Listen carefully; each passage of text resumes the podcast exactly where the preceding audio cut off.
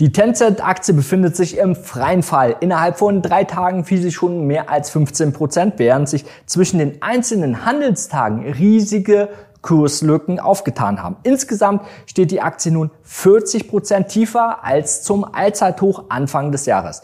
Wie kann es eigentlich sein, dass eines der größten, profitabelsten chinesischen Tech-Unternehmen dermaßen abgestraft wird? Wir schauen uns genau an, welche Auswirkungen die chinesische Regierung auf das Unternehmen nimmt. Kann Tencent seine unglaubliche Wachstumsstory fortsetzen oder wird hier nun ein endgültiger Riegel vorgeschoben? Besonders für diejenigen, die die Aktie noch halten oder mit dem Gedanken spielen, sie jetzt zu kaufen, ist dieser Beitrag besonders wichtig. Gleich zu Beginn werfen wir einen technischen Blick auf die in Cetra gelistete Aktie mit dem Kürzel NNND. Wir erkennen, dass sie in der Vergangenheit bereits sehr volatil gewesen ist. Kursschwankungen von über 20 Prozent sind hier völlig normal. 2018 sehen wir sogar, dass die Aktie schon bereits einmal 40 Prozent gefallen ist. Der saubere Aufwärtstrend ähm, ist sozusagen durch den Preissturz erstmal gebrochen worden. Zwei Monate lang stabilisiert sich der Wert erstmal im Bereich der 40 Euro Marke und Ende 2090 brach sie dann erneut aus einer Dreiecksformation nach oben aus und testete die Trendlinie nochmal an und setzte sich dann mit einem starken Aufwärtstrend weiter über die 80 Euro Marke fort. Bevor wir klären können, ob sich solches Szenario nochmal wiederholen kann, ähm, müssen wir uns erstmal vor Augen führen, ähm, über welche verschiedene Geschäftsbereiche das Unternehmen und Funktionen verfügt, ähm, diese durch die Beschlüsse der chinesischen Regierung betroffen sein können oder auch werden. Tencent Holdings wird hierzulande von seiner größten Bedeutung in China, aber auch verglichen zu den uns bekanntesten Giganten wie Google und Amazon oftmals falsch eingeschätzt. Kurz gesagt ist das Unternehmen in dem Bereich Mehrwertdienste und Online-Werbung tätig, ist aber vor Facebook das fünftgrößte Tech-Unternehmen der Welt. Zu den Mehrwertdiensten gehören Online-Services im Bereich Social Media, Gesundheit, Streaming, Mobile, Bezahlung, Transport, Bildung, Cloud-basierte sowie auch Softwarelösungen und auch Gaming. In all diesen Bereichen ist Tencent größtenteils in seinem Heimatstaat China, aber auch in anderen Ländern Asiens der Marktführer. Im Bereich des Gamings ist Tencent der weltweit größte Videospielanbieter. Das Riot Game Studio, von dem das Spiel League of Legends kommt, ist ein Teil dieser Sparte und wirft jährlich über 13 Milliarden US-Dollar ab. Investiert ist der Mutterkonzern aber auch in Activision Blizzard,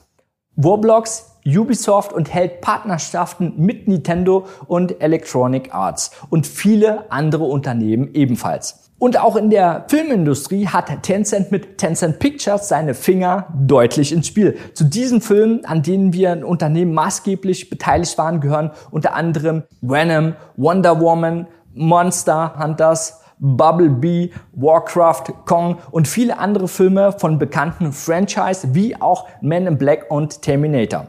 Es würde extrem mühsam werden, jetzt alle nennenswerte Partnerschaften und Produkte des Konzerns vorzustellen. Hier lohnt sich einfach der Blick auf die Webseite der Investor Relation Abteilung von Tencent selber. Um die Zukunft des Unternehmens allerdings einschätzen zu können, muss auf ihr Steckenpferd WeChat hingewiesen werden, welches in China als Weijin bekannt ist. Die App startet 2011 als reiner Messenger-Dienst und gewann in den Jahren immer mehr Funktionen hinzu, wie beispielsweise WeChat Pay, äh, womit Nutzer mit ihrem Handy von überall aus online und stationär bezahlen könnten.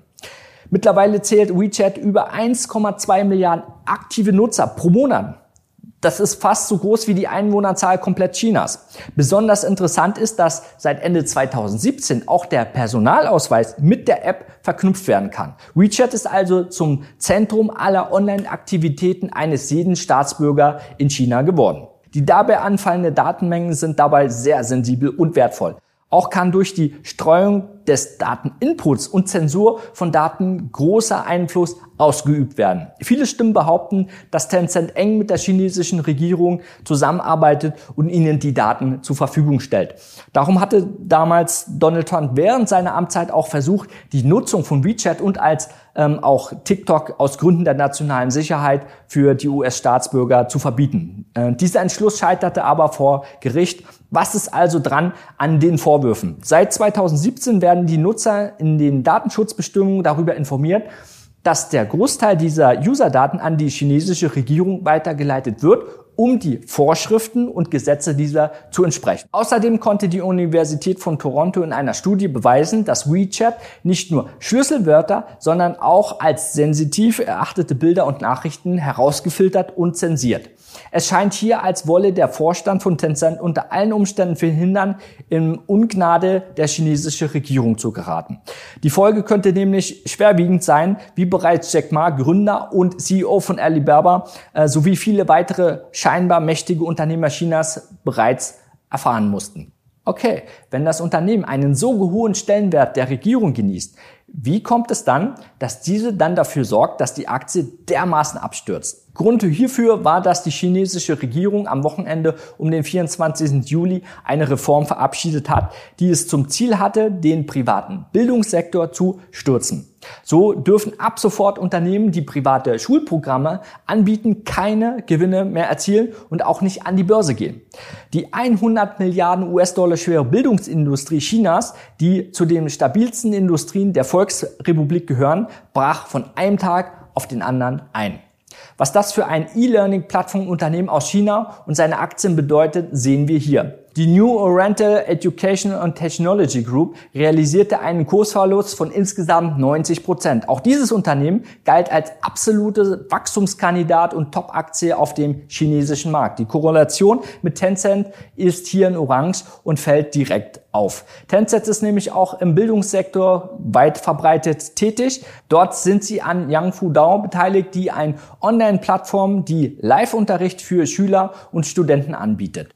Egal wie groß und mächtig die Industrien oder Unternehmen in China zu sein scheinen, die Macht der Regierung ist nicht zu überbieten. Dafür gab es in der Vergangenheit bereits zahlreiche Beispiele, die gezeigt haben, dass die Regierung ihre Strategie beibehält, also nicht bereit ist, Macht und Einfluss an die einzelnen Industrien und Unternehmen abzugeben. Im November 2020 wurde beispielsweise der größte Börsengang der Geschichte von Ant Financial, der Zahlungsanbieter des Megakonzerns Alibaba, verhindert, nachdem sich der Gründer Jack Ma kritisch gegenüber der Regierung geäußert hat.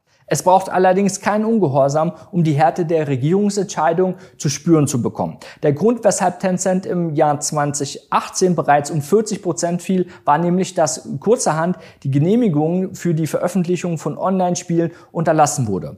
Grund hierfür waren die Restrukturierungen innerhalb der Behördenlandschaft, diese waren offenbar wichtiger als eine der Hauptsegmente der, des chinesischen Riesen Tencent, welcher dadurch Umsatz- und Gewinneinbußen vermelden musste. Es ist vorstellbar, dass die Regierung sogar bis hin zu einer Verstaatlichung des Unternehmens bereit wäre, um seine Interessen und Ziele durchzusetzen. Nachdem wir nun geklärt haben, in welchem Umfeld sich Tencent befindet und mit welchem Risiko bei einer Investition in diese Aktie gerechnet werden sollte, werfen wir nun einen Blick auf die Finanzkennzahlen, um die Gesundheit des Unternehmens auf dieser Ebene einfach mal anzuschauen. Im Anschluss schauen wir uns nochmal auf interessante Preisbereiche im Chart, um mögliche Einstiege zu finden. Der Umsatz wächst jedes Jahr durchschnittlich um 20 Prozent. Ein klarer Wachstumsstratege also. Nicht nur in China, sondern vor allem in den anderen Ländern Asiens und Europas soll mittelfristig viel Wachstum generiert werden. Das entspricht auch dem Ziel der chinesischen Regierung, nämlich mehr Expansion, mehr Exporte, weniger Importe und weniger Abhängigkeit. Beim Gewinn können wir schon mehr Schwankungen beobachten. So wird dieses Jahr sieben Prozent weniger Nettogewinn erwirtschaftet als zum Vorjahr. Der Verlust der Bildungssparte fügt dem Unternehmen also finanziell nicht so viel Schaden zu. Es scheint also nur die Angst und das mangelnde Vertrauen in die chinesische Regierung zu sein, die Anleger dazu gebracht zu haben, ihre Aktien abzustoßen. Prognostiziert wird für die Jahre darauf allerdings wieder ein positiver Gewinnzuwachs von bis zu 20 Prozent pro Jahr. Daraus ergeben sich Nettomargen von deutlich über 25 Prozent. Zu welcher Kategorie zählt das Unternehmen? Finanziell ist das Unternehmen im Hinblick auf weitere Margen hervorragend aufgestellt, weshalb eine Investition grundsätzlich absolut in Frage kommt. Besonders attraktiv ist auch, dass das Unternehmen mit seinen unumgänglichen Produkten und Dienstleistungen in fast allen Bereichen des Lebens der chinesischen Bürger fest verankert ist. Das Wachstum ist nicht nur sehr hoch, sondern auch stabil und basiert auf guter Substanz. Zudem fiel nun das KUV von über 14 auf unter 8, was bei solchen Wachstumszahlen ein echt starker Wert ist. Das Risiko, welches aber von der chinesischen Regierung ausgeht, ist dagegen so groß, dass dieses Potenzial wieder überschattet werden kann, was wir an den hohen Kurssensibilitäten erkennen können. Ein optimales Money Management und ein Handelsplan ist hier also unverzichtbar. Wer bereits investiert ist und mit der Aktie jetzt im Verlust liegt, wird das nun hoffentlich auch erkannt haben. Ohne vorher festgelegte Strategie besteht immer die Gefahr, emotionale Entscheidungen zu unterliegen und klassische Anfängerfehler zu begehen. Bevor wir uns die besten Preisbereiche für die Aktie anschauen, solltest du dir also überlegen, bist du in der Lage, eine passende Strategie und einen Handelsplan für dich aufzustellen, um systematische Gewinne bei möglichst geringem Risiko zu erzielen. Schau gerne dazu bei uns auf der Webseite vorbei. Wir führen unsere Kunden an ihr Ziel und zwar so, dass sie eigenständig mit minimalem Zeitaufwand Renditen von über 20 Prozent im Jahr erzielen. In unserem kostenlosen Workshop zeigen wir dir, wie wir vorgehen und welche Strategien wir für Ein- und Ausstiege benutzen. Wie besprochen kommen wir nun zu den Preisbereichen. Unser erster Unterstützungsbereich Blau liegt zwischen 44 und 48. Da kam es 2018 schon zu hohen Umsätzen, weshalb mit Unterstützung von der Käuferseite dort gerechnet werden kann. Unterstützungsbereich 2, da im türkisen Bereich, geht zwischen 36 und 40. Hier befindet sich der Ausbruch, der den letzten Aufwärtstrend eingeleitet hat. Auch hier kann man durchaus geeignete Einstiege äh, finden. Sollte der Preis unter beiden Unterstützungsbereichen fallen, sollte man von einer Investition in Tencent erstmal vorerst absehen. Als mittelfristige Zielmarke setzen wir uns einen Preis beim letzten Allzeithoch bei etwa 80 Euro. Das entspricht von jetzt aus einem Kursgewinn von ca. 80 bis 100 Prozent. Ich wünsche dir hohe Renditen und vor allem sehr viel Spaß. Ciao, Adrian von Finment.